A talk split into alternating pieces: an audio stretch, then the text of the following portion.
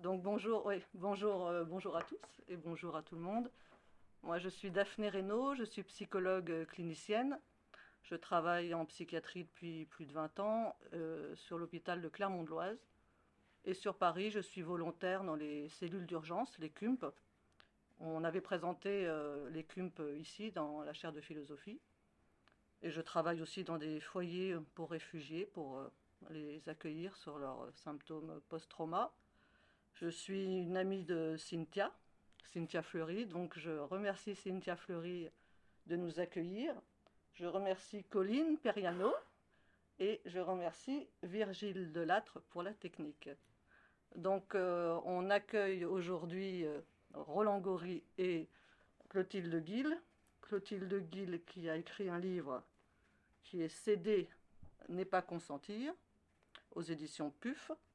Clotilde, qui est euh, psychanalyste, philosophe, professeur au département de psychanalyse de l'Université Paris 8, tu me dis, Clotilde, euh, si je fais des erreurs, euh, qui est membre de l'école de la cause freudienne, qui est aussi une, amie, et qui a écrit, moi j'ai écrit L'être et le genre, Homme-femme après la, après Lacan, tu me dis, et Je, une traversée des identités chez PUF bon C'est ça, euh, L'être et le genre, homme-femme après la Lacan, c'est le même livre en fait. Ouais, hein. ok. Voilà. et les amoureuses qui étaient. Et les amoureuses. Voilà. c'est comme ça que je t'ai connue. Voilà, c'est ça, c'est pour ça que je le cite. Voilà, moi je rencontre, j'ai la chance de. Quand j'aime un livre, j'essaye de rencontrer l'auteur. Et Clotilde, je l'ai rencontré parce que j'avais lu Les Amoureuses et j'avais trouvé ça super. Et Cynthia pour La fin du courage, que j'étais allée voir. Et Roland. Roland Gori, donc, qui est psychanalyste professeur émérite, tu m'as expliqué, ça, pardon, je savais pas, c'était honoraire, c'est-à-dire de psychopathologie clinique à l'université d'Aix-Marseille, et qui est l'initiateur depuis 2009 des appels des appels, et qui a écrit son livre, je le montre, La fabrique des servitudes, de nos servitudes, aux éditions Les liens qui libèrent. Donc Roland, ce qu'on va faire, c'est que d'abord, Roland, tu vas tu vas parler de ton livre, ensuite Clotilde le tien, et on, on fera le lien de pourquoi vous vous rencontrez aussi tous les deux sur ces deux sujets, euh, voilà, qui peuvent se lier. Roland, tu veux, tu veux que je te pose une question ou tu peux commencer d'abord? Après, si, si jamais euh, la salle a des questions, bien, sûr, euh, on pourra échanger. Moi, je me poserai déjà la question de, pardon, de la fabrique de nos servitudes déjà, c'est le sujet est venu comment? Pourquoi tu travailles, excuse-moi Roland, pourquoi tu travailles toujours sur ces sujets-là d'ailleurs? Bon, Je vais être quand même. Bien, bonsoir à toutes et bonsoir à tous. Je suis très content d'être invité euh, dans le cadre de la chaire donc, de philosophie à l'hôpital de Cynthia euh, Fleury. Très content de retrouver euh, mes amis Daphné Reynaud et Claudine Le Guide. Et euh, merci donc à Colline et à Virgile d'assurer euh, cet accueil et ce soutien logistique. Alors, bon, euh, si tu veux, ça fait déjà un certain temps, je dirais, que après des travaux psychanalytiques sur la parole et le langage, hein, c'est pas très original, ou sur les passions, sur l'hystérie, enfin sur un certain nombre de choses que je ne vais pas déplier là ce soir, disons que j'ai été très sensibilisé à la question de la casse de nos métiers, et en particulier de la casse de nos métiers dans euh, le champ du soin et euh, de l'éducation. Euh, la casse de nos métiers, dans un premier sens, par exemple, du côté de la psychanalyse, pour aller vite, je suis allé voir un peu qu'est-ce qui fait que dans les années 60, 70, même 80, il y avait certaines affinités entre les valeurs portées par notre société, euh, et, euh, je dirais, la figure anthropologique que produit euh, la psychanalyse et puis aussi ses, annexes, c'est-à-dire la psychologie clinique, la psychopathologie, la psychiatrie, etc. Et puis, on va dire, pour aller vite, qu'à partir des années 90, sous l'influence bien sûr de DSM, même s'il date de 1981, la troisième version, mais plus exactement, et là je vais y venir, sous l'impact d'une espèce de technicisation, de bureaucratisation des formations à l'université et du cadrage des actes professionnels dans, euh, je dirais, le champ sanitaire, le champ du médico-social, quelque chose est en train de, de, se modifier radicalement. C'est-à-dire qu'il y avait une espèce de désamour, pour aller vite, entre euh, les institutions que je connaissais, les institutions universitaires, les institutions hospitalières, et la psychanalyse avec les valeurs qu'elle porte de surcroît. Elle, ne les cherche pas, mais euh, finalement, elle les produit quand même. Alors, je vais reprendre ta question, donc dans un premier temps, j'ai essayé de voir ça d'un point de vue épistémologique. Donc ça a donné lieu à un certain nombre d'articles et d'ouvrages sur, on va dire, les conditions de validité d'un énoncé et en quoi, par exemple, la psychanalyse et les psychanalystes, à un moment donné, pouvaient tomber dans ce que Georges Canguilhem appelle l'idéologie scientifique, l'idéologie scientiste. Et ça, c'est le cas de toutes les disciplines. Je pense qu'aujourd'hui, dans le domaine de la génétique ou dans le domaine des neurosciences, on a à faire également une espèce d'idéologisation euh, des résultats partiels de ces disciplines. C'est une extrapolation abusive des résultats pour aller vite. Donc j'ai travaillé un peu cette question, effectivement, à ce moment-là. Bon, il y a eu les, ouvrages comme La preuve par la parole, Essai sur la causalité en psychanalyse, etc. À ce moment-là, j'ai essayé de montrer que ben, finalement, euh, à, vouloir un peu répondre à toutes les questions qu'on peut se poser dans l'existence par les concepts de la psychanalyse, un peu déconnectés euh, de la méthode qui est la sienne dans la mise en acte euh, des, pratiques de cure, eh bien effectivement on risquait de se discréditer. Et puis encore une fois, je me suis aperçu que c'était le cas de nombre de, je dirais, de disciplines dites scientifiques et que ça n'avait pas, c'était pas forcément à la charge, je dirais, euh, de la psychanalyse, puisque on avait pu trouver ça dans de nombreux domaines. Et, c'est là où je quitte un peu Canguilhem, je parle de mon bouquin quand même, mais je quitte un peu Canguilhem et je m'oriente davantage vers Foucault et Bourdieu, et plus récemment Deleuze. Et à ce moment-là, la question est moins de savoir qu'est-ce qui peut discréditer un énoncé la, scientifique, que finalement, qui, qui ensuite se trouve voué à l'idéologie, que savoir qu'est-ce qui fait qu'à un moment donné, on a un accueil favorable ou défavorable par la société de certaines découvertes. Et là, à ce moment-là, euh, Foucault m'apporte énormément puisque il met à l'évidence une différence entre savoir et science.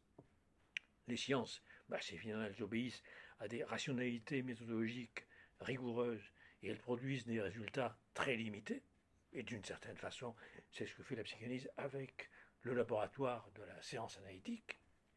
Et, par contre, le savoir, Foucault met bien en évidence que c'est, pourrait-on dire, l'ensemble des grammaires qui, dans une société donnée, à une époque donnée, permettent d'articuler des discours. Je ne sais pas si je suis clair. C'est-à-dire qu'à partir de ce moment-là, quel que soit le champ, quel que soit le, domaine, on va dire qu'il y a un calibrage euh, grammatical des discours que l'on peut produire qui est institué. Ça va Je suis clair vous me suivez? Bon, c'est ce qui explique, par exemple. Roland, peut-être juste une remarque, parce que je trouve que c'est quand même assez complexe oui. Euh, ce que, ce que tu es en train de démontrer, peut-être aussi pour que les étudiants saisissent bien et pour être sûr que moi aussi j'ai bien saisi, parce que je ne suis pas certaine. En fait, ce que tu dis, c'est que ce qui a discrédité la référence psychanalytique, notamment par exemple dans le champ de la psychiatrie, c'est le fait que la psychanalyse s'autorise un discours de, de, déchiffrage des phénomènes de la civilisation. C'est ça C'est-à-dire qu'elle sort de la pratique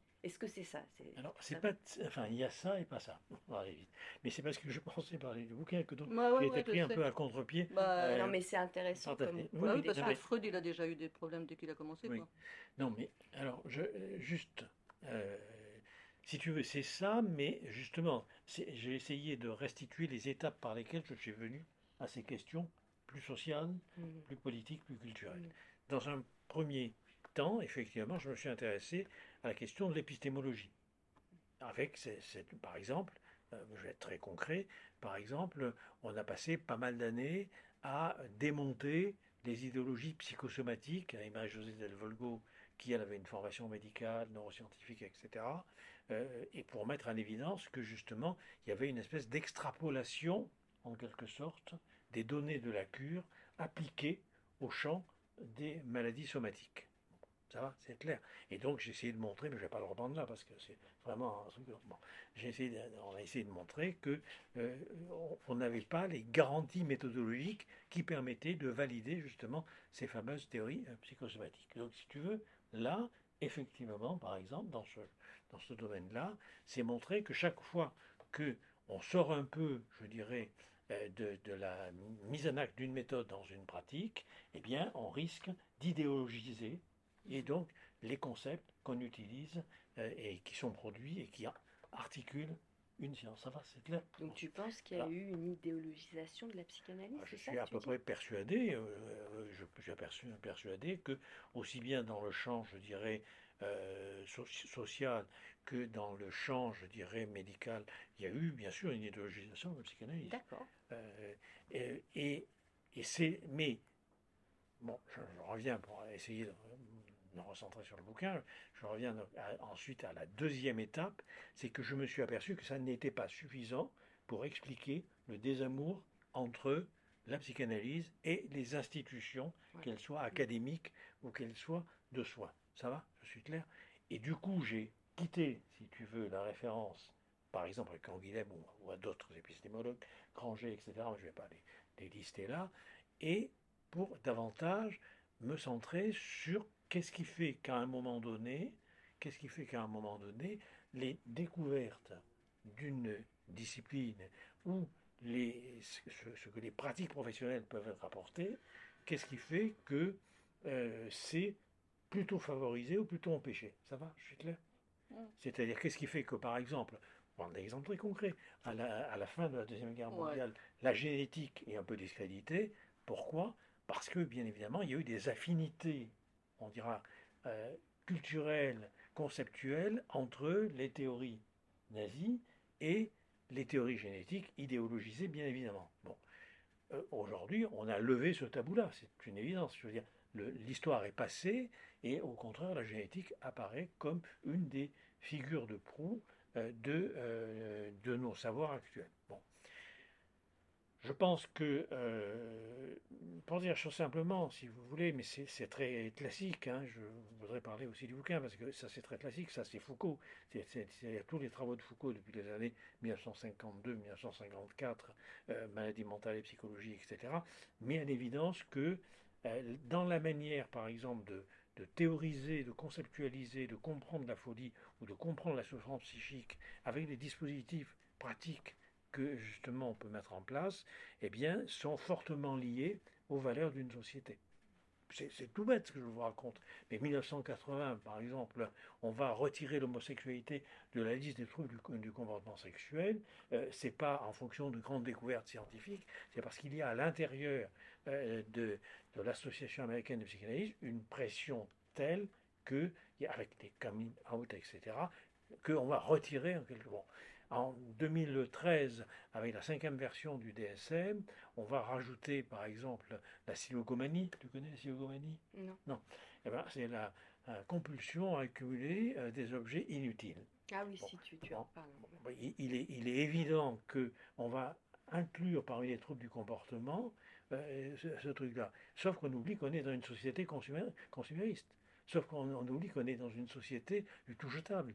Donc ceci pour dire que si vous voulez, en particulier dans le champ qui est le nôtre, en particulier dans le champ qui est le nôtre, il va de soi, il va de soi que euh, les, normes, les concepts, les pratiques sont en, fortement connectés aux valeurs d'une société, aux valeurs et à la politique d'une culture à une époque donnée.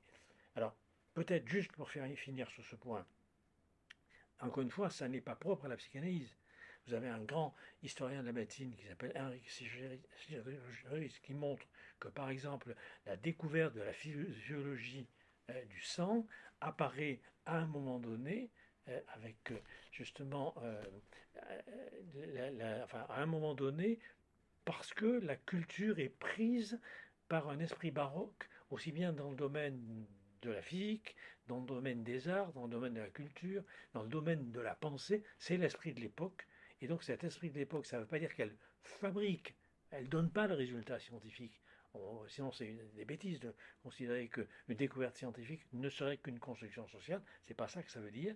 Ça veut dire que la culture et les valeurs peuvent favoriser une découverte, ce qui n'est pas pareil. Et ensuite, sa communication peut être ou bien amplifiée ou bien empêchée, inhibée. Ça va? Alors, mmh. pour, terminer sur ce point, pour terminer sur ce point, euh, justement, parce que là, je suis un peu perturbé du coup. Moi, pardon. Non, euh, non, écoute. non, non, mais, non je te passe tout, tu le sais bien. Hein, bon, et euh, on, va, on va quand même y venir. C'est-à-dire que, en gros, aujourd'hui, puisque tu as évoqué l'appel des appels, autant en parler.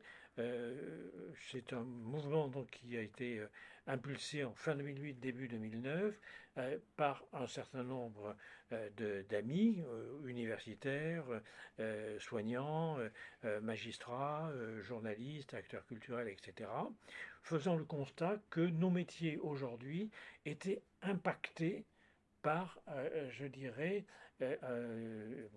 de, nouvelles servitudes. Voilà, on y vient, de nouvelles formes d'asservissement qui transformaient justement ces métiers. C'est-à-dire qu'on assistait à une espèce de décomposition, si vous voulez, de nos métiers, et qui était ensuite recomposée pour des par des raisons politiques, par des raisons euh, idéologiques. Bon, je, fais très vite et très simple, mais on, ça impose une rationalité logistique qui fait que, par exemple, aujourd'hui, nos métiers sont, comme d'ailleurs nos vies, on y reviendra, mais sont pilotés par des chiffres. C'est-à-dire que les chiffres, c'est la nouvelle manière de donner des ordres sans en avoir l'air, et il s'infiltre à l'intérieur des dispositifs d'évaluation de nos pratiques professionnelles, il s'infiltre à l'intérieur même de la manière dont nous pouvons rendre compte et théoriser ces mêmes pratiques professionnelles.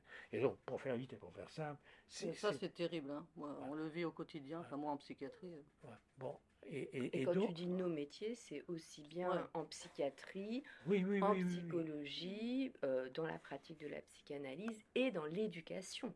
Oui, oui, non, mais aussi dans l'enseignement. je vais y venir. Euh, l'appel des appels, c'est l'ensemble des métiers, euh, aussi bien du soin, de l'éducation, de l'information, de la recherche, de la justice, de la culture, etc.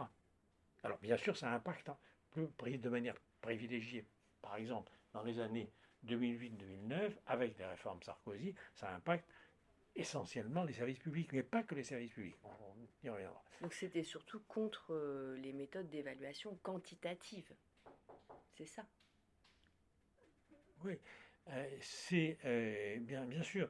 Mais je ne vais pas vous parler du bouquin. Ah bah si, il faut y venir maintenant. C'est-à-dire que, en gros, par exemple, la tarification à l'activité à l'hôpital, la T2A, est l'exemple même où, la valeur est définie par euh, la quantité, la, la, tarification monétaire d'un acte médical. Donc du coup, on modifie complètement la finalité. Pour prendre un exemple que je connais bien, j'ai des responsabilités assez importantes à l'université, euh, si vous voulez, j'étais 15 ans au Conseil national des universités, j'étais vice-président et président de ma section, j'étais 7 ans expert au ministère de la Recherche. Il va de soi que euh, euh, ce, à quoi on assistait, c'était que ce qui comptait, c'était le chiffre. Ce qui comptait, c'était le nombre de publications et de publications dans des revues à fort impact factor. Ça veut dire quoi? Ça veut dire des revues qui sont fortement connectées, je dirais, au champ états-unien, par exemple, de la psychiatrie. Donc, par exemple, moi, j'ai pu participer à la nomination, à la promotion, à la sélection d'un certain nombre de psychanalystes euh, sur des postes de prof ou de maître de conférence, mais à partir du moment où en psycho, comme en psychiatrie par exemple, des épreuves de titre exigeaient des publications essentiellement internationales, ça voulait dire non pas portugaises, non pas brésiliennes, non pas espagnoles, non pas italiennes, mais ça voulait dire des publications en anglais, dans des revues de psychiatrie euh, états-uniennes ou anglo-saxonnes pour aller vite, ça voulait dire très clairement qu'il fallait avoir une référence au DSM, et donc ça excluait la psychopathologie, qu'elle soit phénoménologique ou psychanalytique, c'est clair. Donc, mais ça c'est vrai, mais ce que j'ai découvert, si vous voulez, en 2008-2009, qui a été l'origine de l'appel des appels, et on va revenir sur la servitude, ce que j'ai découvert, si vous voulez, justement, c'est ça, c'est-à-dire que ce, que ce qui m'apparaissait comme assez particulier au champ de la psychiatrie, au champ de la psychologie, voire au champ de la santé, était vrai pour tous les métiers. C'est le moment où j'ai fait un bouquin de qui s'appelle Exilé de l'intime, euh, la, médecine et la psychiatrie au service du nouvel ordre économique. On se rapproche de la servitude. Ce bouquin, il se trouve que je suis allé l'exposer auprès de pédiatres, de dermatologues, bien sûr, donc, euh, mais aussi auprès de magistrats, auprès, si vous voulez, de rééducateurs, euh, auprès d'acteurs culturels, etc. Et je me suis aperçu que c'était la même chose. C'est que, par exemple, si vous voulez, les financements pour euh, des émissions culturelles ou les financements pour des spectacles sont, tu connais mieux le problème que moi, sont essentiellement euh, euh, dotés en fonction, par exemple, de la fréquentation. Donc, à partir de ce moment-là, ça veut dire que la qualité rien d'autre, comme dit Guilhem, qu'une propriété émergente de la quantité. La qualité n'est qu'une propriété émergente de la quantité. Euh, donc, si vous prenez un exemple très simple et qui parle, eh bien, il doit de soi qu'à partir de ce moment-là, euh, c'est la télévision à la Berlusconi qui va euh, gagner sur la RAI, qui est une chaîne d'information de service public. Puisque s'il s'agit, encore une fois, du taux d'audience, du taux d'écoute, eh ben, c'est pas compliqué. Il faut à ce moment-là répondre à la logique consumériste si vous voulez, de ces services-là. On peut démultiplier les choses. Euh, il, est, clair que, hum, si vous voulez, à un moment donné, moi j'ai refusé de faire les expertises parce qu'il y avait des listes préétablies de revues qui étaient considérées comme qualifiantes, parce que ce qui comptait, c'était le nombre de thèses ou le nombre d'habilitations qu'on faisait soutenir, et donc on était dans le chiffre. Or, comme le disait Alfred Sauvy, c'est une citation que j'aime bien d'Alfred Sauvy, les chiffres sont des êtres fragiles qui, à force d'être torturés, finissent par avouer ce qu'on veut leur faire dire. Et, donc aujourd'hui, je crois qu'on a ce pilotage des conduites. Pour parler comme Foucault, la conduite des conduites aujourd'hui, elle passe justement par le chiffre. Alors, sur les servitudes, ouais. je, je, vais quand même y venir. Bon, bon, merci, merci. Donc, euh, moi, je vous donnerai d'abord quelques citations, parce que pour moi, c'est comme ça que les choses fonctionnent. C'est aussi reconnaître, je l'ai dit à plusieurs reprises, reconnaître la dette que l'on a vis-à-vis euh, de penseurs qui, travaillent aussi en même temps que nous, voire bien avant nous. Et donc je commence par deux citations, euh, une de Brecht et l'autre de Lacan. Alors, Bertolt Brecht, dans les écrits sur la politique et la société, dit Rien n'est pire que l'asservissement occulte. Car si l'asservissement est manifeste, s'il est reconnu comme tel, il existe au moins une idée, un autre état, celui de la liberté. Mais si l'esclavage effectif est appelé par tous liberté, la liberté n'est même plus pensable. Non seulement l'asservissement devient un état naturel, mais la liberté devient un état non naturel. Et je crois qu'aujourd'hui, si vous voulez, nous sommes pris dans des dispositifs de quadrillage, de normalisation euh, des euh, individus, j'y reviendrai par le vecteur de l'information notamment, ce quadrillage aboutit à une espèce de société totalitaire qui n'est pas totalitaire au sens des trois grands totalitarismes que furent bien sûr le nazisme, le fascisme, le stalinisme, mais une espèce de, de, régime totalitaire de la norme. La norme, quand Guylaine dit, c'est la somme des exigences qu'on impose à des existences. Aujourd'hui, c'est ça que j'essaie de vous dire, c'est que nous sommes pris justement dans ce tri des normes ce filet des, normes qui enserre les individus et qui les conduit à se comporter d'une certaine façon. J'en ai aussi parlé dans le bouquin, je ne vais pas en parler, mais ce que j'appelle la démocratie des nudges, je ne sais pas si vous connaissez le nudge, c'est le coup de coude, c'est euh, le coup de trompe que la mère éléphant donne euh, à l'éléphanteau pour redresser son comportement et qu'il reprenne le bon chemin. C'est comme ça que ça fonctionne. On peut être très concret. Par exemple, la crise sanitaire, n'a pas été géré par euh, une autorité, on va dire autoritaire, avec la souveraineté de la loi imposant la vaccination, etc., ça a été le pass sanitaire qui est l'exemple même du, euh, du nudge. C'est-à-dire qu'en gros, on va favoriser, euh, si vous voulez, ce que l'on souhaite voir choisir par ceux auxquels on adresse ces informations. Je suis clair, le nudge typique, et ensuite Nudge typique, c'est la, mouche noire dans les urinoirs, n'est-ce pas, ou euh, qui réduit de 80% les éclaboussures. Pourquoi? Parce que on va pas dire aux gens, ça ne change pas leur comportement, de ne pas euh, pisser à côté de l'urinoir, n'est-ce pas, ou, de faire attention, ils s'en foutent complètement. Mais par contre, si on, essaie d'influencer leur comportement, et vous voyez bien qu'on est dans une manipulation sociale, à partir de ce moment-là, à partir de ce moment-là, il va de soi euh, qu'on euh, n'a pas besoin de parler, on n'a pas besoin de discuter, donc on n'a pas besoin de psychanalyse, on n'a pas besoin de politique. C'est aussi ça au passage. Ça va, je suis clair? Et je crois que euh, donc je n'avais pas prévu comme ça. Donc du coup, non, je t'emmène, mais moi j'aime bien quand c'est un petit peu comme ça. Bah, j'aime bien. Tu vois par exemple, pardon. De, du football bazar quoi. non, non mais, ça fait du bien un peu le bazar. Non, non, attends Roland, juste, euh, juste je pense à la crise, à la crise du Covid. Quand moi, moi qui bosse à l'hôpital, moi cette euh, cette période, j'avais l'impression que le, le, monde, enfin la France, le monde, c'était, j'avais l'impression d'être, euh, d'avoir les mêmes protocoles, la même la même pensée dure que je vis à l'hôpital depuis des années.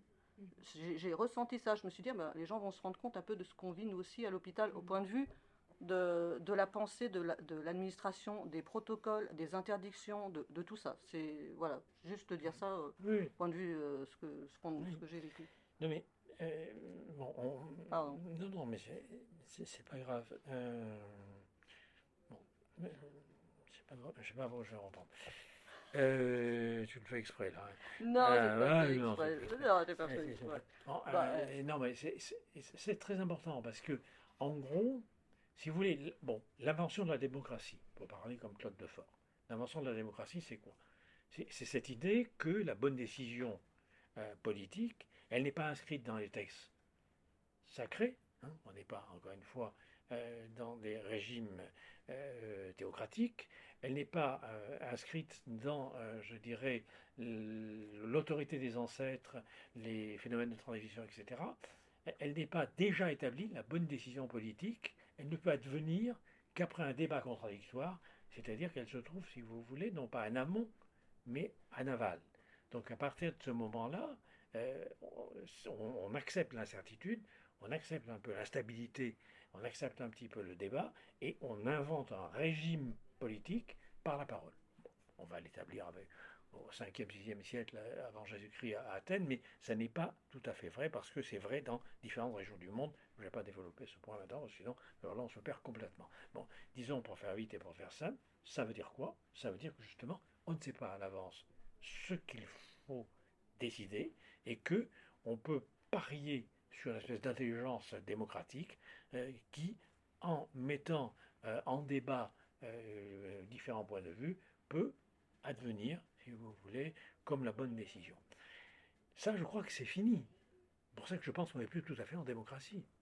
De, de, la même manière, je crois que la souveraineté de la loi était établie à la suite, si vous voulez, d'un débat, comme vous le savez, parlementaire, et constituée quand même un acte presque sacré qui aujourd'hui a perdu de sa substance.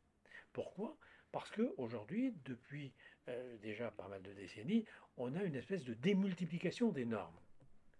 Prenons un exemple très simple. Vous prenez l'amendement accueilli sur la loi concernant la psychothérapie, Eh bien, non seulement euh, les, lois et les décrets successifs qui sont, qui sont apparus portés euh, cette écriture portait, si vous voulez, les, les, rapports de force qu'il pouvait y avoir, mais c'était modifié sans cesse. Et ce que vous voyez apparaître aujourd'hui, par exemple, du côté du dispositif MonPsy, du côté des psychologues cliniciens, on va dire, euh, validés par l'État, etc., c'est encore la suite, je ne sais pas si c'est l'air. C'est-à-dire qu'en gros, vous voyez, on ne peut pas imaginer aujourd'hui que l'on ait pu, comme ça a été le cas jusqu'à qu'à la, moitié du XIXe siècle, vivre sans prescrire des normes comportementales autres que celles qui étaient bien évidemment inscrites déjà euh, dans, dans des lois ou inscrites dans les textes religieux. Je ne sais pas si je suis clair. C'est-à-dire que l'extension sociale de la norme, Foucault la date bien de la deuxième moitié du XIXe siècle. Et on ne va plus s'arrêter. Et aujourd'hui, des normes, il y en a et en même temps, Foucault dit aussi, dans, enfin, le dernier Foucault affirme aussi au sujet des normes qu'elles ont cessé d'être disciplinaires. Oui, il y a une prolifération de normes et que finalement chacun va inventer ses propres normes de, au fond de, jouissance. Alors, euh, je, je serais. c'est pas l'angle, si tu veux, que, que je prendrai. C'est-à-dire que je pense quand même Et ça, encore une fois, je m'appuie sur des historiens, je m'appuie aussi sur des juristes et autres. Il y a une, une, démultiplication. D'ailleurs, je pense aux travaux de Carbonel, par exemple, euh, qui a, un doyen la faille de droit, qui a écrit un livre euh, très important qui s'appelle La passion de la, passion de, de, la norme euh, sous la Ve République, où, il montre justement que la loi, comme la perd, et c'est aussi ce que dit Foucault quand il dit que ça nous ne sommes plus dans des sociétés de la loi, mais nous sommes dans des sociétés articulées avec les normes. Mm-hmm. Donc, euh, tous ces travaux, ce qu'ils mettent en évidence justement, euh, c'est que euh, aujourd'hui, on, va, mais, prenez, l'histoire du, Burkini, l'histoire d'une tenue vestimentaire à, la piscine. C'est un symptôme, on peut être pour, on peut être c'est pas le problème, mais c'est un symptôme, si vous voulez, d'une société normative. Je ne sais pas si je suis clair. Et, ça, vous l'avez en détail.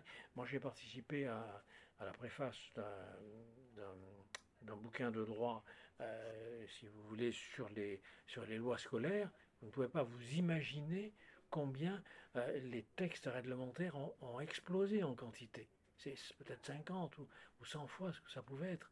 Et, ça, ce que je voudrais essayer de vous montrer, parce que on est vraiment déjà dans, on est vraiment dans notre débat, ce que je pensais euh, prendre ce soir.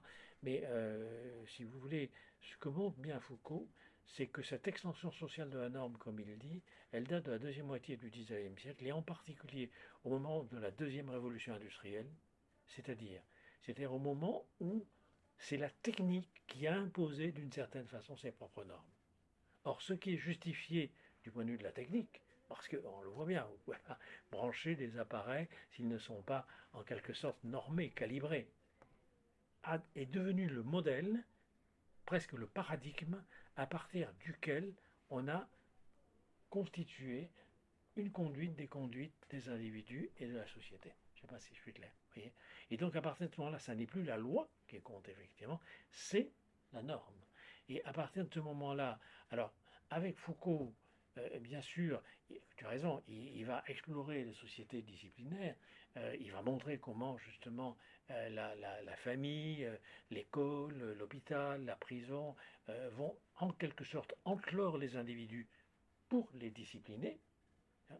mais un pas de plus, et tu as raison, un pas de plus, et qu'on n'a plus besoin de les enfermer.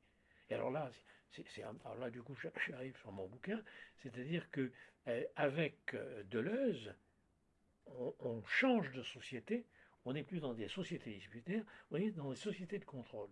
Et ça, c'est l'apport majeur de Deleuze, poursuivant Foucault, puisque Foucault, comme tu l'as dit, lui-même envisage des sociétés post-disciplinaires, ce sont les nôtres. Regardez pour le boulot, très simplement, on n'a plus besoin d'aller au bureau. On peut faire du télétravail. Euh, regardez, si vous voulez, au, niveau de l'éducation, on n'a plus besoin d'aller à l'école, la formation permanente. Euh, euh, il y a un très beau texte de là-dessus. Il montre bien comment. Alors, lui, à l'époque du Minitel, il n'était pas encore à l'époque de l'ordinateur du télétravail, mais il montre bien comment il y a un effacement des frontières qui permet une détériorisation des lieux où on gouverne des individus. Je ne sais pas si je suis clair. Et donc il y a une frontière de plus en plus poreuse entre les différents moments de la journée, les différentes finalités. Ça va, je suis clair? Alors peut-être que je vais dire un mot sur mon bouquin. Vas-y, dis. Bon. Alors, donc, la citation de Lacan. C'est un Lacan très, très marxiste. Euh, le prolétaire n'est pas seulement exploité, il est celui qui a été dépouillé de sa fonction de savoir vous faites le, lien, et peut-être qu'effectivement je vais pouvoir entrer dans mon bouquin, c'est-à-dire, si vous voulez, aujourd'hui, c'est la thèse du bouquin, hein, relativement simple, on va avoir de nouvelles formes de subjectivité et de nouvelles formes de liens sociaux, du fait même qu'on institue des dispositifs qui fabriquent de nouvelles servitudes et qui fabriquent de nouvelles manières d'agir et de penser le monde. Ce que le sociologue Pierre Bourdieu appelle des habitus l'habitus étant une disposition à agir ou à penser d'une certaine manière. Et ça, c'est très concret. Parce que, par exemple, cette confiscation du savoir-faire, du savoir-être du travailleur, du professionnel, elle est au cœur de ce qu'on appelle au, début du XXe siècle le Taylorisme. Les principes euh, scientifiques d'organisation du travail de Taylor, qui pour moi est un criminel de civilisation, ces principes d'organisation sont relativement simples. Vous allez comprendre combien ils sont très actuels. C'est, il s'agit d'observer les comportements des ouvriers en train de fabriquer des pièces métalliques et ensuite d'établir la cartographie des comportements les plus rentables, au plus fort rendement, pour pouvoir les prescrire aux travailleurs. Et donc on aboutit au temps moderne de Chaplin, n'est-ce pas, où vous avez Charlot en train de visser des pièces métalliques, n'est-ce pas, sur une chaîne de production automatique. Et comme vous le savez, ce n'est pas qu'un geste technique, c'est un habitus. C'est-à-dire qu'ensuite il va dans la rue, il va visser la poitrine des femmes, et ensuite il passe lui-même dans la machine. Vous avez là exactement ce qu'est l'habitus. Et ce que je voudrais essayer de vous montrer, n'est-ce pas, c'est que c'est aujourd'hui ce, dispositif-là, il ne concerne pas que les employés ou les ouvriers, il est vrai dans tout le champ professionnel. Il l'appelle les appels d'une certaine manière, a été une révolte, une lutte sociale contre justement cette taylorisation de l'ensemble des métiers qui aboutit à une prolétarisation des pratiques professionnelles et de ceux qui l'exercent. Ça, c'est clair. Et donc, il faut bien voir que, si vous voulez, ce qui était vrai pour les employés et les ouvriers au début du XXe, s'est étendu à l'ensemble des professions et qu'aujourd'hui, les nouvelles technologies, qui sont formidables, ce n'est pas, pas le problème des nouvelles technologies, c'est l'usage politique et social qui est fait de ces nouvelles technologies, permet je dirais, d'enchaîner numériquement ces nouveaux espaces que nous sommes devenus.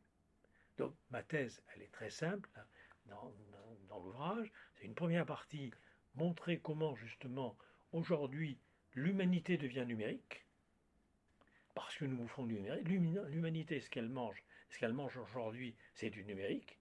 Donc, en quelque sorte, nous devenons une humanité numérique, ce qui a été prévu depuis au moins 30 ans euh, par tous ceux qui ont travaillé sur cette question, bien évidemment. Et cette incorporation, si vous voulez, du numérique n'est pas qu'un instrument, c'est une forme d'agir, c'est une forme de penser. Je vous donne un exemple très simple.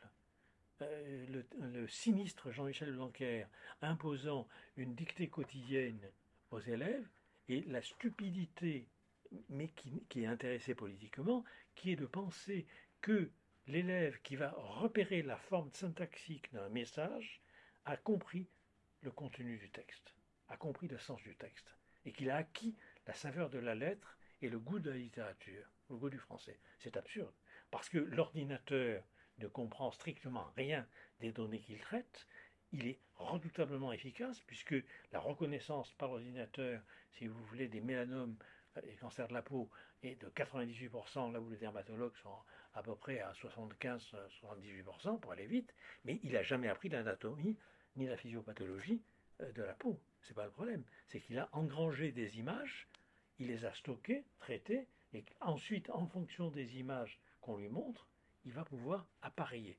Ça va, je suis clair? Et donc, si vous voulez, c'est la même chose au niveau des tests scolaires et autres. C'est-à-dire que partout, partout dans tous les domaines, aujourd'hui, je voudrais juste terminer sur ce premier point, partout dans tous les domaines, on met en place une manière de penser, de connaître et d'agir qui est sous la prévalence du paradigme numérique et qui constitue à la fois formidable, un formidable pouvoir d'agir efficacement et rapidement, et auquel on ne va pas renoncer, il faut être très clair, et auquel on n'a pas envie de renoncer, et en même temps un pouvoir de coercition et de fabrique de subjectivité qui est tout à fait terrible et que l'on va par exemple avec le symptôme bien connu des ikikomori au Japon mais aussi en France, qui sont ces jeunes adultes ces adolescents qui ne sortent plus de leur quartier numérique. Non seulement ils ne sortent plus euh, de leur maison, de leur chambre, mais ils ne sortent plus de leur ordinateur. Il y a un décrochage familial, décrochage social, décrochage scolaire.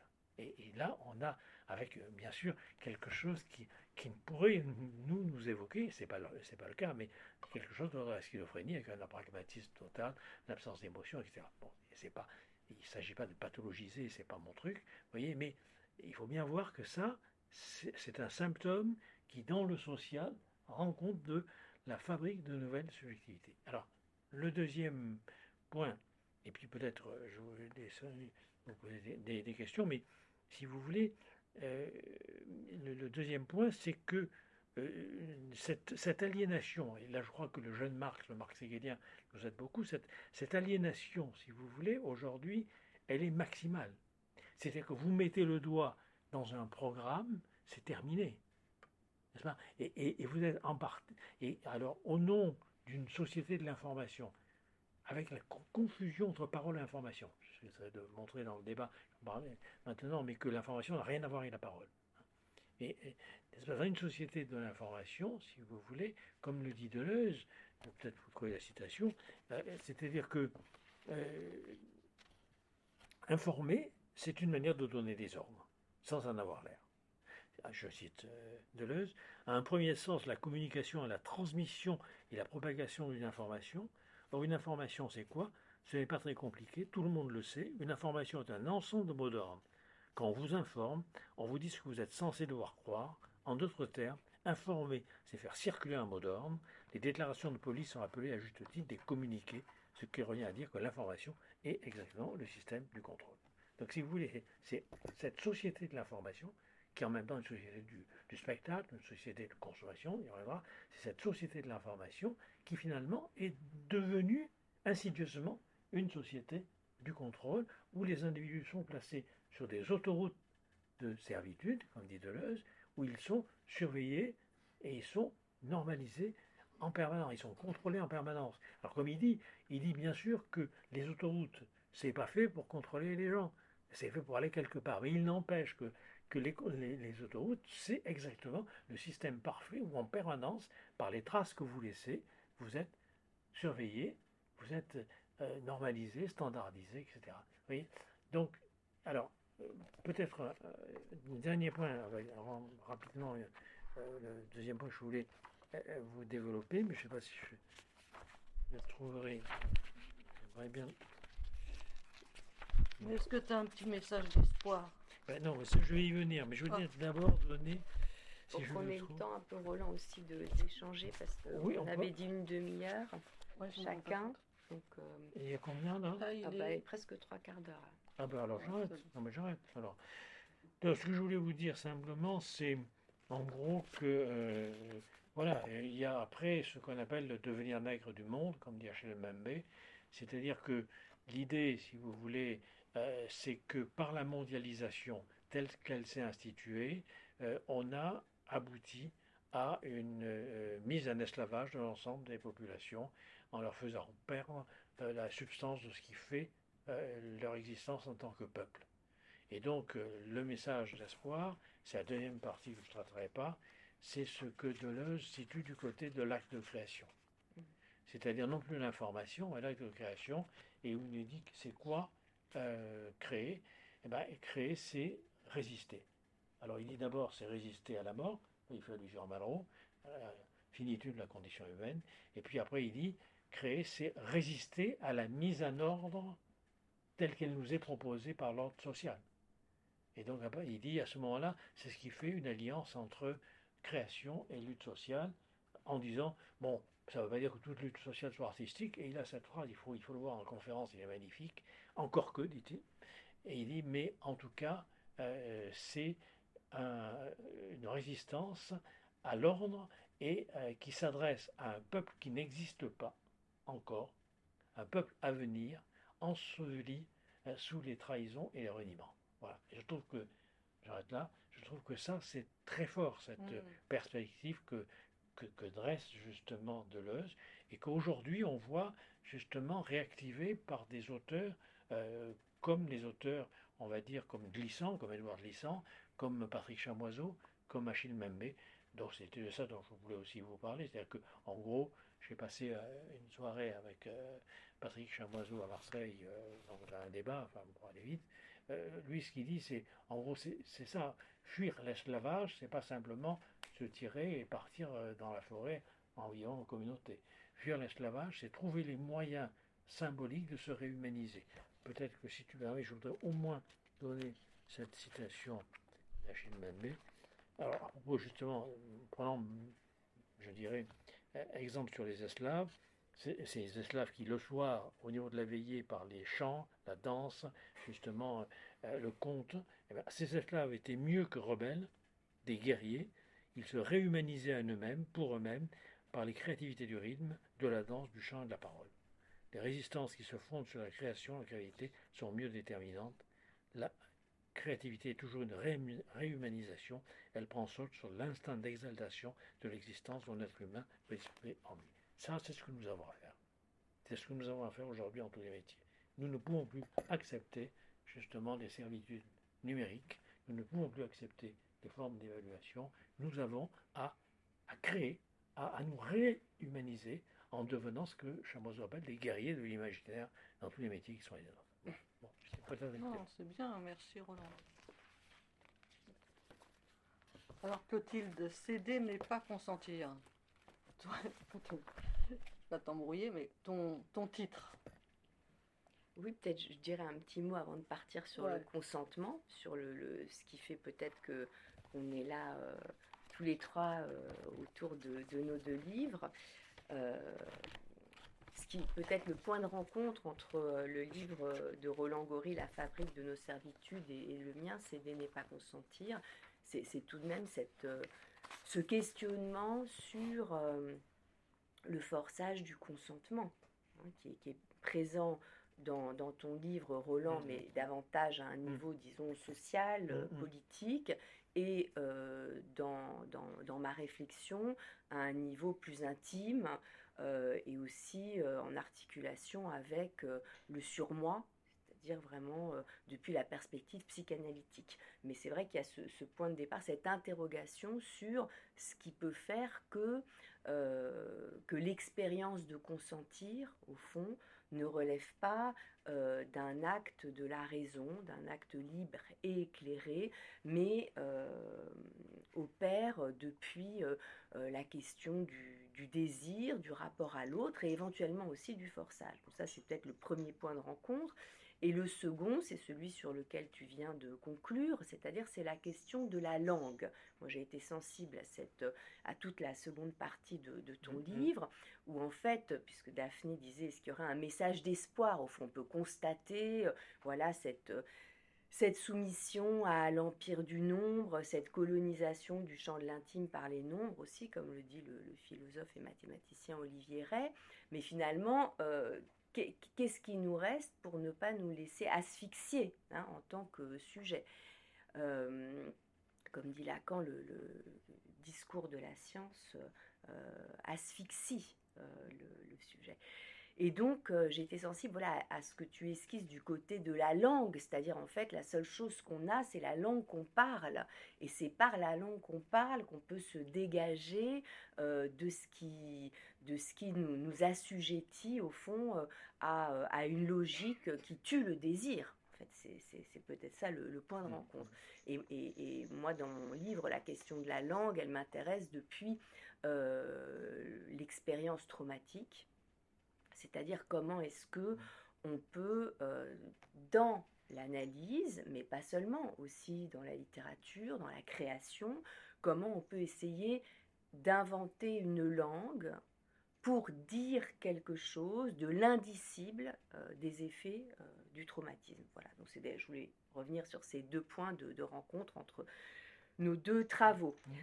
Euh, alors, céder n'est pas consentir, euh, c'est un aphorisme que j'ai eu effectivement envie d'éclairer, d'interroger euh, et, finalement peut-être de détourner, parce que je ne l'ai pas du tout abordé comme, comme un slogan qui serait adressé, disons, à, à celles ou ceux qui euh, ne respectent pas le consentement d'autrui. Hein. Ce n'est pas cette dimension-là qui m'a intéressée, ce n'est pas la dimension de mot d'ordre, justement, mais c'est plutôt la dimension d'interrogation, c'est-à-dire en quel sens, du point de vue de l'expérience subjective, l'expérience que chacun peut faire euh, en matière amoureuse, en matière sexuelle, en quel sens céder n'est-il pas consentir et, pourquoi, au fond, est-ce que à la fois cette distinction entre consentir et céder est absolument nécessaire d'un point de vue éthique et clinique?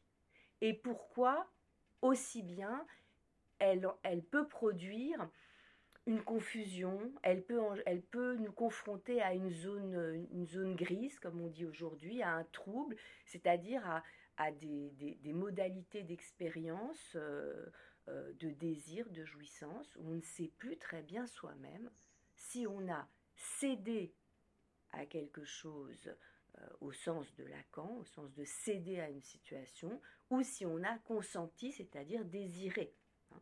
Et donc je, suis partie de, cette énigme. Au fond, j'ai voulu faire de cet aphorisme aussi une énigme et, l'interroger. Évidemment, euh, un, des points de départ a été aussi la parution du livre de Vanessa Springora, Le consentement, qui, euh, au début de l'année 2020, qui m'a beaucoup intéressée d'un point de vue clinique, parce qu'elle, euh, elle, je trouve qu'elle est là une des premières en fait à aborder euh, la question du trauma sexuel en s'interrogeant sur ce à quoi elle a consenti. Voilà, elle n'est pas simplement dans une perspective, euh, disons, qui serait accusatoire. Elle est dans une perspective de retour sur son expérience. Et ça, évidemment, c'est très proche de la psychanalyse, c'est ce qui m'a intéressée. Et donc, moi, je suis partie d'abord de, ce qui était mon désir de défendre la beauté de l'expérience du consentement. Daphné l'a rappelé, mon premier livre euh, en 2009 euh, s'intitulait Les amoureuses, voyage au bout de la féminité. Et donc, euh, ça a été mon point de départ, mon point d'entrée aussi dans l'écriture, c'est la question de l'amour et, du, nouage qu'il peut y avoir entre amour et pulsion de mort, en particulier dans, la perspective d'une, modalité féminine hein, de, rapport à l'amour. Et donc j'ai voulu commencer dans ce livre-là qui est vraiment, je, pense, qui, qui, répond aussi à mon premier livre. Euh, j'ai voulu commencer par essayer de, d'aborder l'expérience du consentement, non pas du tout comme une expérience euh, contractuelle, comme une expérience qui euh, reposerait sur un accord libre et éclairé de la raison, mais aborder l'expérience du consentement comme une expérience qui engage toujours le corps, hein, comme a pu le dire d'ailleurs la philosophe Geneviève Fraisse dans un essai qu'elle a fait paraître il y a de nombreuses années maintenant, mais où, elle, où elle, indiquait qu'il n'y a pas de consentement sans corps. Hein. le consentement n'est pas simplement un acte de raison. Et si on ne saisit pas ça, bon, on ne saisit rien à l'expérience du consentement amoureux et sexuel tel qu'on le rencontre dans, l'existence. Hein. On ne rencontre pas un contrat, on, rencontre à un moment un vertige. Et donc, voilà, j'ai voulu commencer par ce, postulat selon lequel il n'y a pas de consentement éclairé.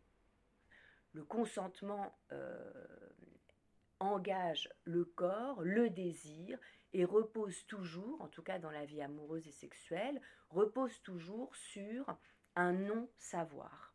Le consentement ne repose pas sur, sur le savoir, au contraire, le consentement, c'est justement un oui sans savoir. Et c'est ça qui est beau dans le consentement, c'est qu'on dit oui à la rencontre, on dit oui au kairos, on dit oui à la tuquée, et on ne sait pas où cela va nous mener. Mais c'est ça le désir, c'est de dire oui sans savoir. Et pourquoi est-ce qu'on dit oui? On dit oui parce que finalement on consent à se dessaisir justement de soi dans la rencontre, hein, dans la rencontre amoureuse et sexuelle. Et donc il y a toujours une ambiguïté dans le consentement. Il y a toujours quelque chose qu'on ne peut pas savoir et en effet, euh, on prend un risque à consentir. Et si on veut supprimer les risques, eh ben, on ne consent plus à rien. Hein. On ne peut pas vivre dans un monde où la rencontre amoureuse euh, est encore possible et où il faudrait à la fois se garantir de tous les risques. Donc voilà, je, suis partie de là, de cette, ambiguïté du consentement, ce caractère énigmatique du consentement. Néanmoins, pour, dans un second temps, essayer de démontrer la différence entre cette ambiguïté du consentement et le fait qu'on est toujours confronté à, du non-savoir et à un dessaisissement, et une autre expérience, qui est l'expérience du traumatisme psychique et sexuel, l'expérience de ce que Lacan appelait la mauvaise rencontre, et qui n'est pas de l'ordre d'un consentement, mais qui est de l'ordre d'un forçage.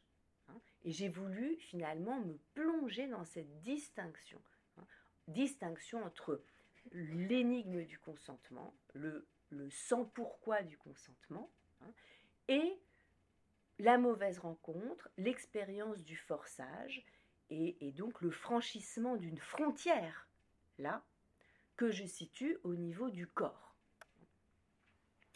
Et partant donc de cette, euh, cette distinction entre ces, ces deux expériences, euh, je me suis demandé comment est-ce que euh, finalement on pouvait passer de l'expérience du consentir à l'expérience du céder à une situation traumatique. C'est-à-dire que je, je, suis à la fois j'affirme qu'il s'agit du franchissement d'une frontière là, et en même temps qu'il y a des expériences intermédiaires là qui nous font franchir aussi cette frontière. Et donc il m'a semblé qu'entre le consentir et le céder, on pouvait situer ce verbe à la voix passive, un, troisième verbe, donc le se laisser faire. Hein. Euh, psychanalyse, Lacan, Freud avant lui a fait un sort au fait de, d'être laissé tomber, par exemple. Hein. Euh, alors là, ce qui m'a intéressé, c'est le se laisser faire. Hein. Et donc, j'ai proposé de distinguer trois degrés du se laisser faire pour montrer justement comment est-ce qu'avec ces trois degrés, on pouvait passer du se laisser faire consenti, notamment le se laisser faire consenti dans la passion amoureuse, où on se laisse traverser par une expérience, mais on la désire, et elle nous fait éprouver une forme de jouissance, et on est en, accord avec cette expérience, même si on y perd toujours quelque chose, mais justement il y a une jouissance aussi dans cette perte. Hein.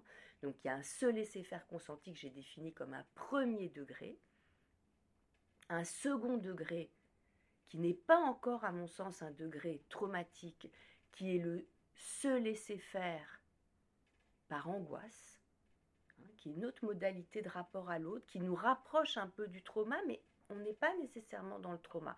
C'est-à-dire que face au désir de l'autre, comme dit Lacan, on peut éprouver quelque angoisse. Hein, c'est comme ça que Lacan définit l'angoisse dans le séminaire 10 sur l'angoisse.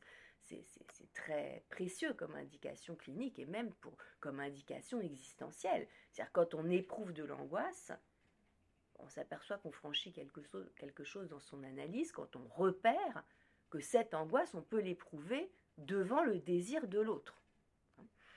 Et donc, là, il peut y avoir un second degré du se laisser faire qui est le se laisser faire par angoisse, c'est-à-dire qu'on se laisse faire par l'autre, éventuellement dans une relation euh, qu'on croit amoureuse, mais afin d'interroger les intentions de l'autre à notre égard. Qu'est-ce que l'autre nous veut? Qu'est-ce qu'il veut de nous hein et, on éprouve une angoisse, mais on consent à se laisser faire parce que ça sera peut-être le moyen de savoir ce que l'autre veut, le moyen que l'autre dévoile finalement son désir. Hein. et, là, bon, je me suis appuyée notamment sur le film de Jean-Luc Godard, Le, Mépris, euh, parce qu'il me semblait que le, le, personnage qui est joué par Brigitte Bardot, le personnage de Camille, est un très beau personnage féminin, justement, euh, qui nous fait entrer dans, dans cette complexité du se laisser faire, hein, puisque c'est un personnage à la fois qui se laisse faire dans la, situation à laquelle elle est confrontée. Hein, elle se laisse faire par euh, son partenaire qui la remet entre les bras du producteur du film, euh, mais elle se laisse faire finalement pour savoir ce que son partenaire veut d'elle et pour savoir s'il l'aime vraiment. Et ce se laisser faire n'est pas purement passif, puisqu'à la fin, il se retourne en un acte. Et il devient, et en fait, à la fin, elle assume l'acte de mépriser ce partenaire qu'il a laissé entre les bras d'un autre, et elle assume l'acte de le quitter. Hein. Donc là, on a un deuxième degré du se laisser faire, mais qui nous conduit déjà au bord de quelque chose de plus angoissant. Donc on se rapproche de l'expérience du trauma. Mais il me semble que dans le troisième degré du se laisser faire, que j'ai voulu distinguer, là, une frontière est franchie, comme je le disais, au niveau du corps. Là, on a un se laisser faire qui n'est plus consenti, qui n'est plus par angoisse, qui est un se laisser faire où le temps de l'angoisse a été court-circuité. C'est-à-dire le sujet se laisse faire parce qu'il n'a même pas eu le temps d'éprouver l'angoisse, comme dit Freud, qui signale un danger, hein, puisque c'est la définition du, traumatisme psychique et sexuel par Freud. Hein. C'est cette expérience euh, de, rencontrer une situation qui fait effraction euh, du point de vue pulsionnel.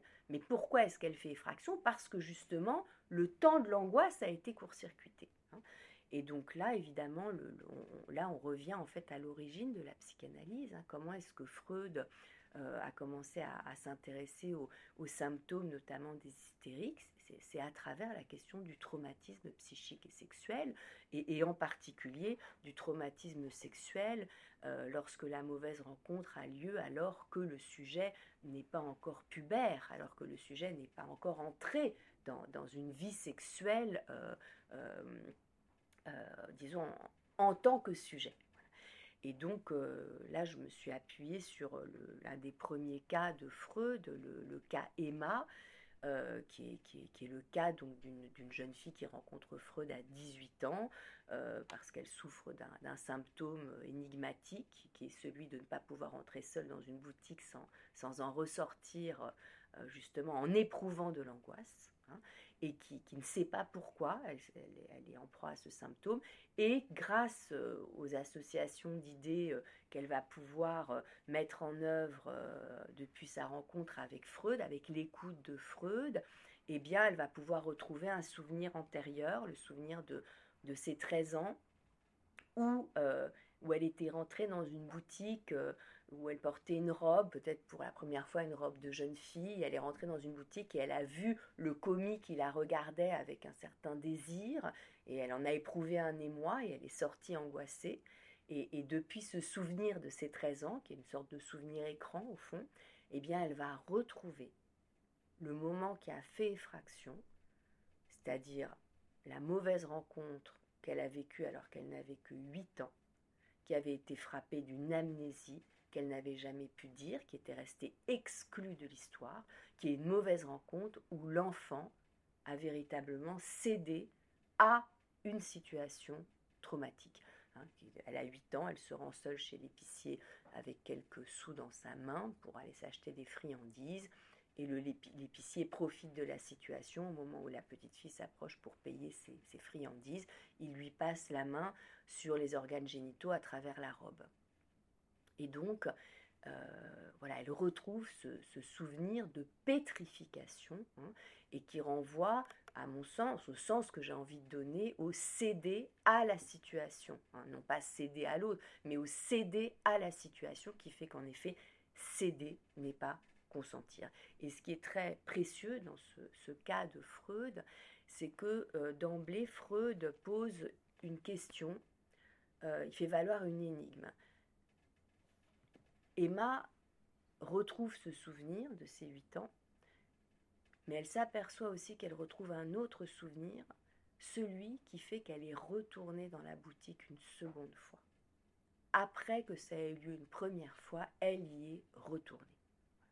Et Freud ne résout pas l'énigme au moment où il reçoit Emma, puisque c'est avant 1900 euh, et surtout avant euh, qu'il écrive au-delà du principe de plaisir et qu'il découvre le principe de répétition, mais déjà il pose finalement la, question de l'énigme de la répétition hein, qui suit euh, le trauma. Et c'est vrai que seule la psychanalyse éclaire ce point qui est très important euh, et, finalement qu'on peut enfin qui a beaucoup d'ailleurs intéressé aussi les, juristes lors de la sortie du livre, qui ont affaire à à, la question du, de, l'abus euh, sexuel euh, sur enfant porté devant les cours de justice et où la question se pose de savoir mais si l'enfant y est retourné, est-ce que c'est parce qu'il était consentant mmh. hein, Voilà. Et justement, eh ben, quand on lit Freud, on comprend que s'il est retourné, c'est presque la signature du trauma. C'est pas qu'il était consentant, c'est que l'effraction qu'il a subie l'a confronté à un tel trou, finalement, qu'il ne sait pas ce qu'il a perdu dans ce moment-là. Et donc l'hypothèse que je fais dans, mon livre, c'est que si la petite Emma est retournée dans la boutique, c'est pas qu'elle voulait que ça se reproduise, c'est justement qu'elle y est retournée parce qu'il s'est passé quelque chose qu'elle ne sait pas, et elle y est retournée parce qu'elle a perdu quelque chose. Elle a perdu quelque chose de son corps, de son corps de petite fille, qui lui a été arraché par le geste de l'épicier.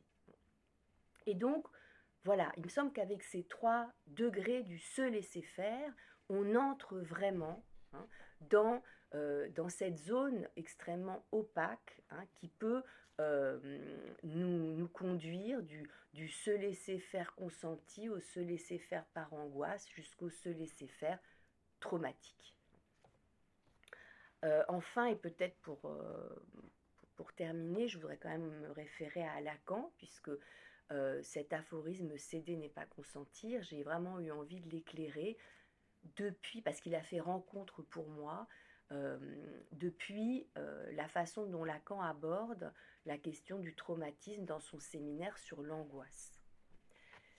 Dans le séminaire sur l'angoisse, euh, en 62-63, Lacan a vraiment une très belle définition du traumatisme qui, pour moi, a fait rencontre quand, j'étais dans mon analyse, au moment de l'expérience de l'analyse, c'est comme si ça avait mis des mots pour moi sur quelque chose que je ne pouvais pas dire. Hein. Et, qu'on dit, euh, dans euh, la confrontation traumatique, le sujet cède à la situation. Dans la confrontation traumatique, le sujet cède à la situation. Et il dit, que, que veut dire à cet endroit céder? C'est pas céder à la c'est pas céder à l'autre, c'est céder à la situation. Et là, qu'on dit, c'est une véritable cession, c'est-à-dire que le sujet chute en tant que sujet et cède en fait son corps, comme si son corps n'était plus le sien. Hein, comme on cède un bien, comme on cède un, territoire hein, euh, en matière juridique. Hein, quand, il y a une cession de bien, c'est que euh, on laisse l'autre en jouir. Et donc, voilà ce qui a fait rencontre pour moi euh, depuis cet aphorisme, céder n'est pas consentir, et cette référence lacanienne, dans la confrontation traumatique, le sujet cède à la situation. Je me suis dit, mais il faut le démontrer, ça, il faut démontrer par rapport à tout ce qu'on peut entendre sur le consentement, euh, le, le, oui c'est oui, le non c'est non. Il, faut explorer justement toute cette ambiguïté et en même temps cette nécessaire distinction hein, entre le céder à la situation et euh, l'expérience traumatique euh, du consentement. Euh, l'expérience traumatique, pardon, du céder à la situation et l'expérience ambiguë du consentement. Euh, et alors, si j'ai dit peut-être expérience traumatique du consentement, puisque je, vais prendre mon lapsus au sérieux, c'est justement que euh, je me suis aussi intéressée à cette question du forçage, du se forcer soi-même, que j'ai introduit ensuite comme presque un, enfin, un, degré qui, un degré du se laisser faire qui serait entre le, le deuxième et le troisième. À partir de là, une autre référence de Lacan, dans le séminaire 7 sur l'éthique de la psychanalyse, qui est une référence importante aussi par rapport au verbe céder, puisque Lacan euh, achève son, séminaire sur l'éthique de la psychanalyse en, affirmant que euh, la seule chose dont on puisse être coupable, au moins dans la perspective psychanalytique, c'est d'avoir cédé sur son désir. Cette phrase est bien connue, c'est un aphorisme ultra connu, presque trop bien connu, mais j'ai eu envie d'y revenir euh, par rapport à ce verbe céder là, puisqu'on a le céder sur, hein, qui n'est pas le même emploi que le céder à la situation. Et donc, ce que, ce que nous indique Lacan avec cet aphorisme, c'est que finalement, il n'y a, a, aucune évidence dans le rapport au désir, hein, et que euh, nous, avons finalement à faire valoir notre désir et à ne pas reculer devant notre désir. Hein. Ne pas céder sur son désir, c'est ne pas reculer devant notre désir au nom du bien de l'autre. Et, euh, donc, euh, je me suis intéressée, et, là, je pense qu'il y a un lien avec le, travail de Roland Goury sur la fabrique de nos servitudes, à cette expérience tout de même bien curieuse que seule la psychanalyse peut éclairer, qui est pas seulement l'expérience du forçage qu'on rencontre du fait d'un autre qui nous force, mais l'expérience du se forcer soi-même. Hein. parce que je crois que quand on, fait une analyse, hein, on ne peut pas ne pas rencontrer à un moment cette question. Pourquoi, au fond, est-ce qu'on se donne tant de mal pour faire ce qui nous fait souffrir hein? C'est-à-dire qu'on aperçoit aussi, euh, finalement, euh, la façon dont on, y est pour quelque chose dans ce qui nous fait souffrir parce qu'on se force à certains égards. Et, quand on dit on y est pour quelque chose, c'est pas pour s'en accuser, mais au contraire, c'est pour s'apercevoir qu'on a un levier pour s'en dégager. Hein. Et donc, euh, voilà, je me suis intéressée à cette expérience du se forcer soi-même, telle qu'on peut l'éclairer à partir du séminaire 7 de l'éthique de la psychanalyse, notamment euh, à partir de, la question du surmoi. Hein, et, de la façon dont Lacan a pu montrer que le surmoi hein, ne se présentait pas seulement sous sa face moralisante, hein, sous sa face répressive, sous sa face kantienne, euh, nous enjoignant de faire notre devoir euh, et d'agir de, de façon à ce que notre maxime d'action puisse s'universaliser. Mais le surmoi se présente aussi sous sa face sadienne, c'est-à-dire sous la face d'une injonction de jouissance, hein, d'un joui, comme dit Lacan, avec un, point d'exclamation. Et, c'est peut-être euh, la face la plus contemporaine, évidemment, de, à laquelle on a affaire hein, aujourd'hui dans le rapport au surmoi, et ce qui fait justement que qu'il peut y avoir un brouillage dans l'expérience du consentement, puisqu'au fond, on peut en venir à trahir son désir hein, euh, au nom d'une jouissance qu'on n'aperçoit pas. On ne sait plus très bien euh, ce qu'on recherche. Hein. mais finalement, on se, c'est comme si on se forçait pour rencontrer une jouissance hein, qui soit toujours euh, au-delà hein, de, du, plaisir. Voilà. Et donc, euh, voilà, donc j'ai voulu éclairer cette question du forçage aussi depuis le se forcer soi-même dans, dans ce rapport au surmoi, en tant que le surmoi, finalement, est aussi cette instance en nous-mêmes qui ne cesse de violer notre consentement, hein, qui, nous force à faire ce qu'on ne veut pas faire. Hein. Et pour, euh, pour terminer... Tu sais euh, pourquoi on en parle autant aujourd'hui? Pourquoi c'est autant actualisé, cette question du consentement? Eh bien, euh, je pense qu'il y a deux, deux, réponses. Il y a à la fois peut-être une, une approche qui, viendrait plus du champ euh, juridique et, médical, c'est-à-dire la question du consentement éclairé comme étant un consentement qu'on doit obtenir de la part d'un patient, par exemple, ou, de, la part d'un contractant, un consentement qu'on doit obtenir comme pour se garantir des risques. Hein. Et, moi, au fond, c'est n'est pas ce versant-là qui, m'intéresse, c'est justement le, le consentement euh, qui est sur le, aussi sur le devant de la scène aujourd'hui, c'est-à-dire le consentement dans l'expérience amoureuse et sexuelle, parce que justement, peut-être que ce qui nous revient aujourd'hui, mmh. euh, au XXIe siècle, après euh, la libération sexuelle, l'utopie d'une jouissance sans entrave, ben, ce qui nous revient, c'est que mais la question de la jouissance, elle pose aussi la question du consentement. C'est-à-dire qu'il n'y a pas que le jouir sans entrave, il y a aussi le consentement de l'autre, d'abord, et puis il y a peut-être aussi l'énigme de son propre consentement. Hein. Euh, donc voilà, peut-être que je dirais qu'on est dans un nouveau moment de réflexion, d'abord de la sexualité, hein, où euh, on, est peut-être un peu moins aveuglé euh, par euh, l'idée que la jouissance pourrait libérer le désir, d'une certaine façon. Et, cette distinction entre désir et jouissance, elle me, elle me semble, elle a, été faite par Lacan, elle me semble essentielle pour éclairer les, coordonnées contemporaines de, la sexualité.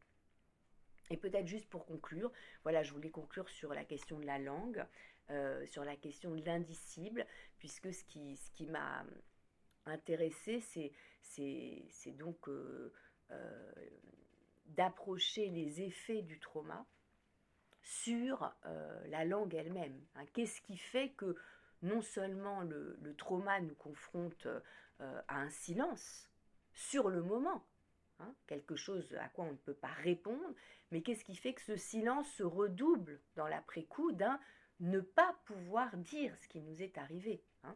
et, finalement, il ne s'agit pas seulement de libérer la parole au sens d'une libération publique, parce qu'on aperçoit que les effets du trauma, les traces du trauma, et eh bien même quand on tente de les dire, même quand on consent à les dire, ben, ce qu'on découvre dans l'expérience de l'analyse, c'est qu'à un moment, on se heurte aussi à un roc. Il y a quelque chose qu'on n'arrive pas à dire, comme si ces traces ne relevaient pas du champ de la parole et du langage, mais relevaient d'une expérience de corps hein, qui, nous, qui nous a coupé la langue.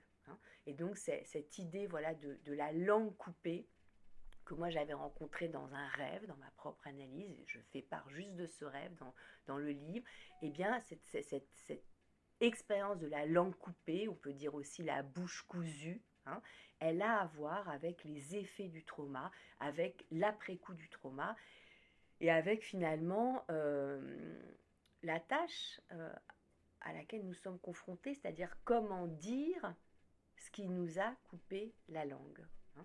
Et, Pascal Quignard a une très belle définition de, la littérature, justement, où il dit que la littérature, c'est juste, enfin il le dit dans un de ses derniers livres, L'homme aux trois lettres, hein, euh, où il fait référence au mythe de Thérée et Philomèle, auquel je fais également référence dans, dans mon livre, qui a le mythe d'une Philomèle qui se fait violer par Thérée et Thérée qui lui coupe la langue.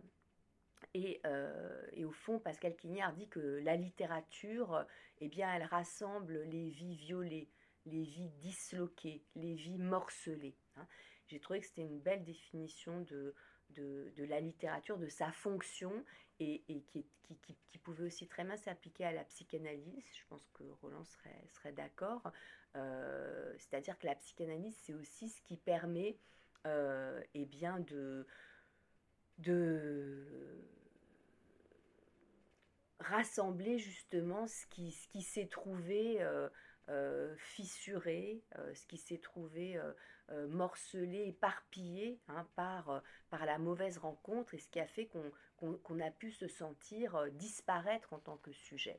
Et, et au fond, c'est la puissance de, de, la langue, la puissance de la poésie aussi, c'est de pouvoir nous permettre de, de nous retrouver, hein, sans plus nier l'expérience traumatique, sans chercher à l'exclure, mais de nous retrouver en pouvant faire quelque chose de notre fragilité, hein, en pouvant transfigurer en quelque sorte, comme dit un philosophe, Jean-Luc Chrétien, transfigurer sa propre fragilité. Hein. Qu'est-ce que ça veut dire la transfigurer? Ça veut dire justement finalement, eh bien, la renverser depuis un effort de poésie, comme euh, aurait dit Jacques-Alain Miller dans son, cours, un effort de poésie, et ben, transfigurer cette, fragilité, c'est la renverser depuis un effort de poésie euh, en véritable puissance créatrice. Hmm. Voilà.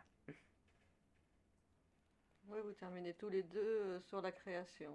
Voilà, c'est pour ça que je voulais, je voulais parler de la langue et de l'indicible, parce qu'il me semble que voilà, c'est un point de rencontre entre nos, nos deux livres. Euh, est-ce qu'il y a des questions? Osez. Hein. Je trouve très intéressant de vous entendre parler de la mauvaise rencontre parce qu'effectivement, dans la mauvaise rencontre, ça se joue dans la répétition. Hein. et, je trouve que vous pointez bien les choses, c'est-à-dire a posteriori, la volonté de voir, le souvenir écran et puis la confrontation euh, euh, avec l'insupportable. je trouve très intéressant de passer par là. Et ensuite, vous dites de Philomène, elle se fait violer. Euh, vous, avez, choisi volontairement la formule euh, se fait violer euh, plutôt d'avoir qu'elle se soit fait violer ou qu'elle ait été violée, je pense, est-ce que c'est... Oui, j'ai dit vite parce que j'ai fait un, long développement sur, sur ce mythe des métamorphoses de vide. On pourrait dire qu'elle subit effectivement ce, viol de la part de, de. Et je trouve sur, sur la répétition, effectivement, c'est extrêmement important. C'est-à-dire, euh, vous montrez bien qu'à un moment donné, elle est obligée d'aller se reconfronter à la chose, justement, parce qu'il y a ce trou dont vous parlez. Et comme, comme si elle avait été dépossédée à un moment donné de quelque chose.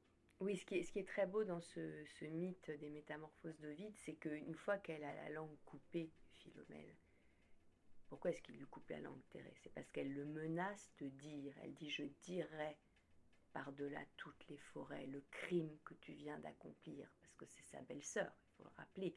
Il viole la sœur de sa femme, qui lui a été confiée par son beau-père. Hein. Donc il a vraiment transgressé euh, les, lois euh, de la famille et les lois de la parole. Hein. Euh, et donc il lui coupe la langue après qu'elle ait dit qu'elle dénoncerait ce crime, c'est-à-dire qu'elle braverait la pudeur. Hein. Et ce qui est très beau, c'est que dans ce mythe, il ne s'agit pas de laisser Philomèle muette, hein, mais de montrer comment est-ce qu'elle va trouver, par une invention, par la broderie, hein, une manière de dire ce qu'elle ne peut plus dire. Elle va broder ce qui lui est arrivé, viol par Théré, et elle va remettre cette broderie, faire remettre cette broderie à sa sœur qui se vengera d'une façon inouïe. Hein, une vengeance à la hauteur de la vengeance de Médée. Et, donc, c'est vrai que ce qui est, ce qui est beau, c'est l'idée euh, y a à voir avec la psychanalyse de devoir inventer euh, finalement une, une langue à soi, là où le, traumatisme nous confronte à une langue coupée, c'est-à-dire au fond à une langue morte.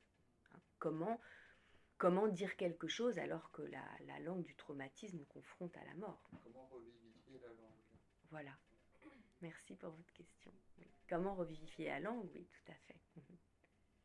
J'avais une autre question, ça concernait votre intervention. Quand vous avez parlé de Ford, j'ai pensé au grand T de quand vous avez parlé de Ford et du Fordisme, j'ai pensé au grand T de Huxley dans Le meilleur des mondes. Et je me demandais si ça ne préfigurait pas un petit peu les choses, en définitive, de cette société de la norme que Foucault a commencé à décrire, dont vous parlez. Euh, ça semble assez proche, hein, finalement. Euh, une chose appelle une autre, j'ai l'impression là encore. Oui, peut-être pour, faire un, lien, un pont entre aussi l'intervention de Clotilde et votre question. Moi, je pensais à, cette phrase d'Aimé Césaire que j'aime beaucoup par rapport à la littérature, où il dit euh, Je serai la bouche des malheurs qui n'ont pas de bouche. on, retrouve cette question euh, de la langue.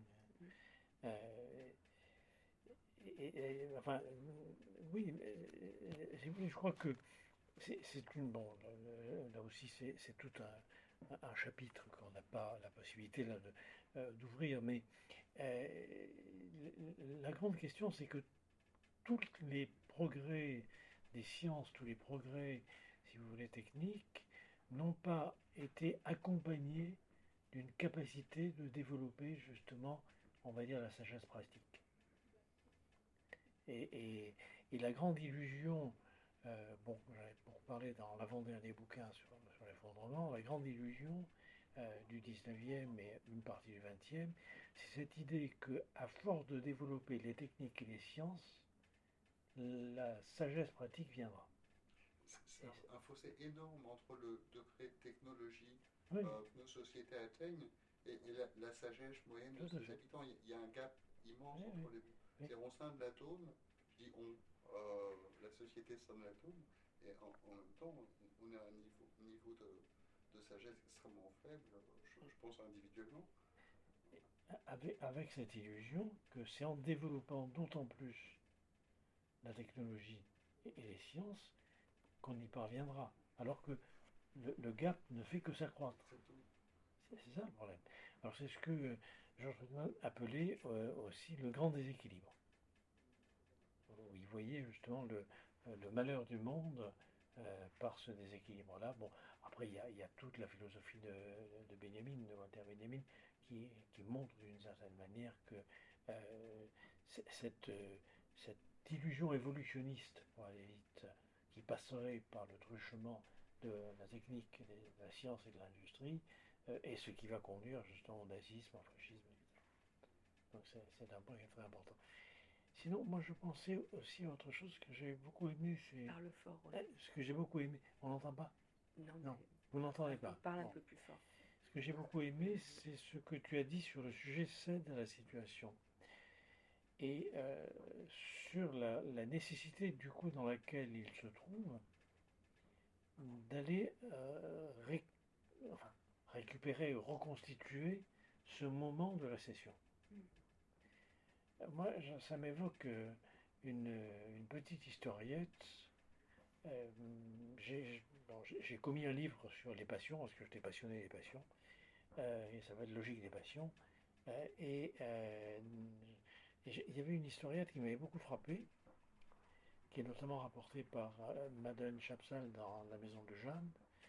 Cette historienne, c'est la petite souris qui est allée sur une voie ferrée, et en train est passée, et elle a perdu sa queue.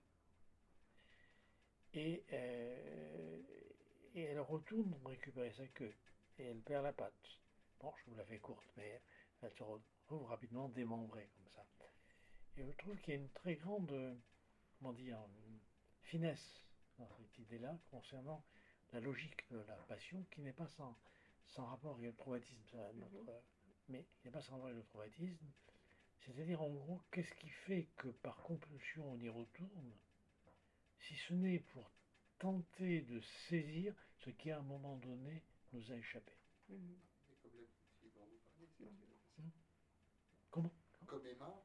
Oui, c'est exactement ça. c'est pour ça que j'ai dit, mhm. ça, ça m'a beaucoup intéressé parce que ça m'a évoqué justement cette, cette logique des passions où le sujet y retourne, mais il y retourne pour justement se saisir de ce qu'il a perdu sans le savoir, mhm. et, il ne fait que renforcer justement cette perte. Oui, Lacan parle aussi de, commémoration. Commémoration, euh, enfin, dans le séminaire 11, euh, lorsqu'il aborde la question de la répétition, justement, euh, et pour le coup de, la mauvaise rencontre aussi, moi j'aime beaucoup aussi ce passage où, il dit qu'il y a finalement dans la répétition quelque chose d'une commémoration. C'est beau de le dire comme ça. C'est-à-dire que cet événement traumatique, tant qu'on n'a pas réussi à, s'extraire des effets a produits, on ne cesse de le commémorer. Ben oui, parce qu'il a fait cassure, il a fait événement. Donc on, le commémore et on continue d'en, subir euh, euh, les effets du côté de la, pulsion de mort. Hein. Et c'est, vrai que, finalement là, il y, a, la question du désir de savoir. C'est-à-dire est-ce qu'à un moment, on va euh, affronter, est-ce qu'on a envie de savoir quelque chose sur, sur ce qui a fait trauma pour nous et sur la façon dont on peut ensuite essayer de s'extraire de cette euh, modalité de jouissance qui, qui au fond, nous, abolit. Une commémoration de quelque chose dont on n'a pas la mémoire. C'est ça. Est-ce qu'il fait la différence entre, mm. entre le transfert et le traumatisme?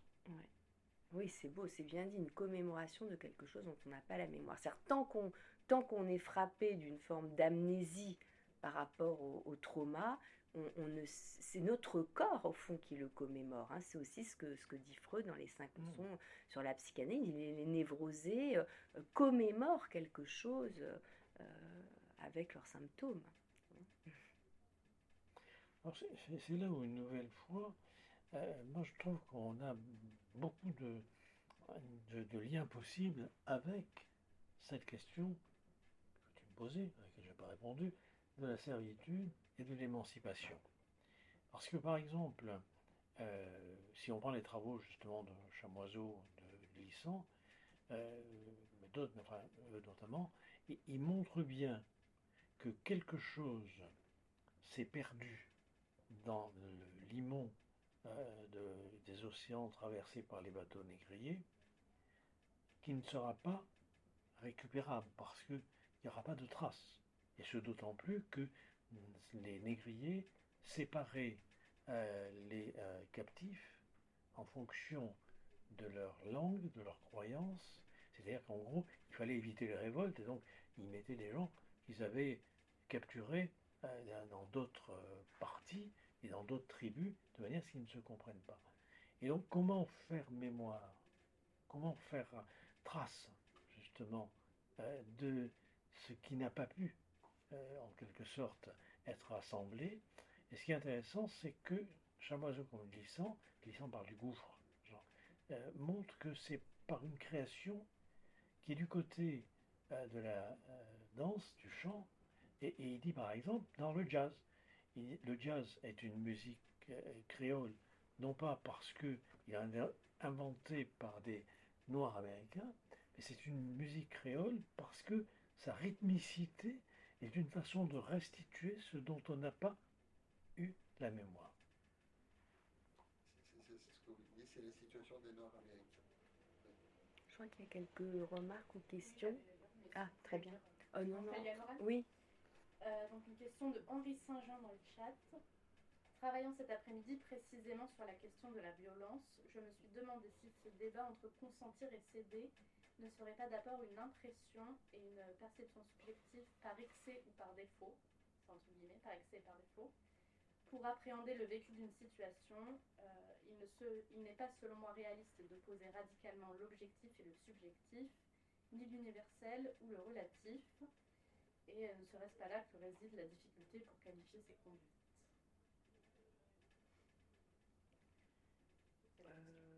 C'est plus une remarque peut-être. Euh...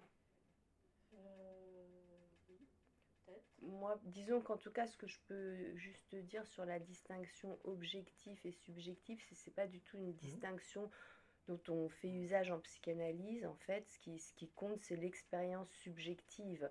Donc là, je me situe pas quand je parle de, de, de cette distinction entre céder et consentir, je me situe pas dans le cadre de euh, juridique. Hein, je ne me situe pas dans le cadre d'une reconstitution des faits euh, euh, pour savoir ce qui a vraiment eu. En fait, ce qui, dans l'expérience analytique, comme, comme le dit Lacan, on s'intéresse à la vérité du sujet.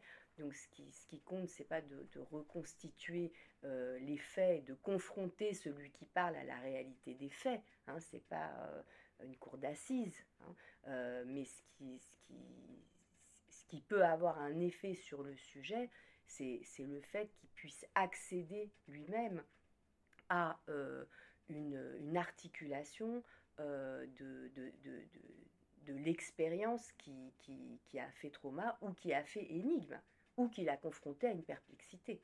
Hein. Donc, euh, dans, la question de la violation, eh bien, il y y a, aussi souvent une énigme sur ce qui ce qui a fait violation, et une parole peut aussi faire violation pour un sujet. Hein. Et donc là, euh, euh, ben, il s'agit de voir euh, pourquoi est-ce qu'une parole singulière a pu faire trauma, par exemple. Hein. Donc on, voit qu'on est là vraiment au niveau de, de l'expérience subjective. Une dernière question. Pouvez-vous nous donner des références d'ouvrages d'Edouard Glissant J'ai compris. Des références d'ouvrages d'Edouard Glissant Oh, vous avez énormément de choses. Vous avez euh, la philosophie de la relation, euh, vous avez le discours entier, euh, vous avez alors le. Moi j'aime beaucoup le, le, beauté du monde qui, rassemble des manifestes et des textes écrits par Edlissant et Chamoiseau. Bon, mais c'est une œuvre énorme, Edlissant.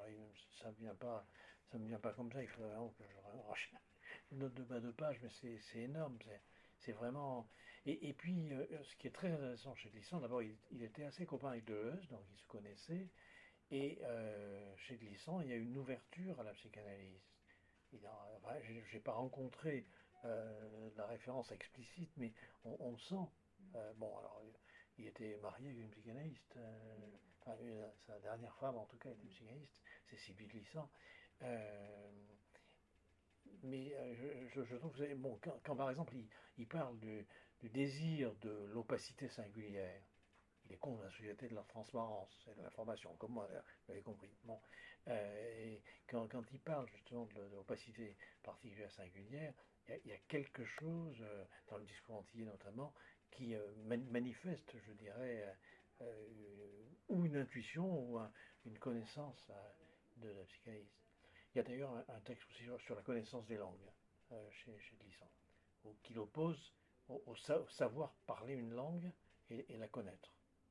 On peut savoir parler une langue sans la connaître, et paradoxalement, on peut connaître une langue sans la savoir en tant que, alors ça c'est très Benjamin, en tant que point d'inachevé dans la langue.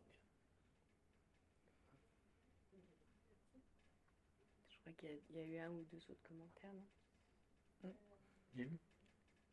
On voit s'il y a des derniers. D'autre part, vous avez évoqué un brouillage du consentement. Est-ce qu'il y aurait aussi aujourd'hui un brouillage du désir propre au sujet, ce qui alimenterait le vertige entre céder, consentir, ne plus savoir être face au désir de l'autre ah oui, alors tout à fait, Ouais, bien c'est sûr. bien, Ça, c'est dit, vraiment ouais. une très belle question. Et euh, alors, je pourrais peut-être pas y répondre maintenant, mais effectivement, dans, dans mon livre, je dans toute la partie sur ne pas céder sur son désir, hein, dans ce- tout ce chapitre, justement, j'essaye de, de montrer euh, aussi le- la difficulté qu'un sujet peut avoir à, à savoir ce qu'il désire. Et à quel point la dimension du désir, la dimension de, la jouissance peuvent aussi euh, être, euh, être brouillées. Et, en fait, comme, dit, euh, co- comme le montre Lacan, finalement, la, question n'est pas seulement de savoir ce qu'on désire, ça on, croit le savoir à travers ce qu'on demande, mais la question est, est de savoir depuis quel lieu on désire. Ça, c'est une question euh, qui, indique le fait que le désir met toujours en jeu euh, l'inconscient, hein, qu'il y, a- quelque chose euh, qui, doit être interprété dans le désir. Et, c'est ce qui, par exemple, peut se découvrir à travers les rêves, à travers l'interprétation des rêves. C'est pourquoi Freud avait, pu définir le rêve comme la réalisation déguisée d'un désir refoulé, c'est-à-dire pour, pour nous faire entendre évidemment quelque chose sur le rêve, mais aussi quelque chose sur le désir. C'est-à-dire qu'il y a, y a dans le rapport au désir quelque chose aussi qui, qui nous échappe, euh, une part d'énigme, hein, euh, et qui justement peut être interprété dans l'analyse lorsqu'on s'intéresse à ses rêves hein, et à la façon dont le désir surgit en un lieu où on ne pensait pas le rencontrer. Hein, ça surgit sur ce mode-là. Bon, Roland, toi tu vas aller ce soir à une euh, projection d'un film sur euh, de Gaillan, de Xavier Gaillan, qui s'appelle pardon, je- Une époque sans esprit. voilà, Une époque sans esprit, qui est en train de tourner, qui va là ce soir, parce que je dis ça pour l'heure, Oui, oui, sera au 3 Luxembourg, Mm. Et donc euh, qui est euh, en parallèle aussi avec euh, ton livre, et tu, tu, tu te balades dans toute la France en ce moment pour... euh, C'est un peu épuisant d'ailleurs. Ouais. Je aperçu au début. Mais non, Ça a été un peu laborieux pour non c'est moi qui t'ai Non, parce que je pensais partir quelque Je sais, chose. t'es très organisé. Et je n'ai pas oui. les qualités pédagogiques de Clotilde qui structure parfaitement son Oh, ben, propos. Bon, ben voilà, on va terminer là-dessus, ok? Ben, Merci, à tous. Merci. Aussi à aux, aux ceux qui étaient présents parmi Merci. vous, mais merci à ceux qui sont venus. Et à l'hôpital Sainte-Anne de nous C'était un accueillir. Et plaisir euh, d'échanger.